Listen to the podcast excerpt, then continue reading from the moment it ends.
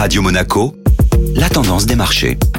La tendance des marchés avec Société Générale Private Banking. Bonjour Alexandre Rolando. Bonjour Benjamin. Une entrée en bourse record pour Coinbase, la plateforme d'échange de crypto-monnaies. Mercredi 14 avril, la plateforme américaine d'achat et de vente de devises virtuelles Coinbase est devenue la première entreprise de ce type à faire son entrée sur une place boursière. Fondée en 2012, cette plateforme permettant d'échanger plus d'une cinquantaine de crypto-monnaies et revendiquant plus de 56 millions d'utilisateurs est devenue au fil des années une référence dans ce segment. L'ascension de Coinbase est donc aussi fulgurante que celle du Bitcoin, dont la valeur est passée de 6 000 dollars en avril 2020 à plus de 62 000 ces derniers jours. Pour sa première séance de cotation, l'action a terminé à plus de 328 dollars, soit 31 au-dessus du prix de référence de 250 dollars, mais 14% sous le prix d'ouverture. Une entrée qui marque d'autant plus les esprits, sachant que le groupe américain, ayant été valorisé à 86 milliards de dollars, efface le record détenu par Facebook en 2012. Bonne journée à tous. La tendance des marchés était signée Alexandre Rolando. Merci.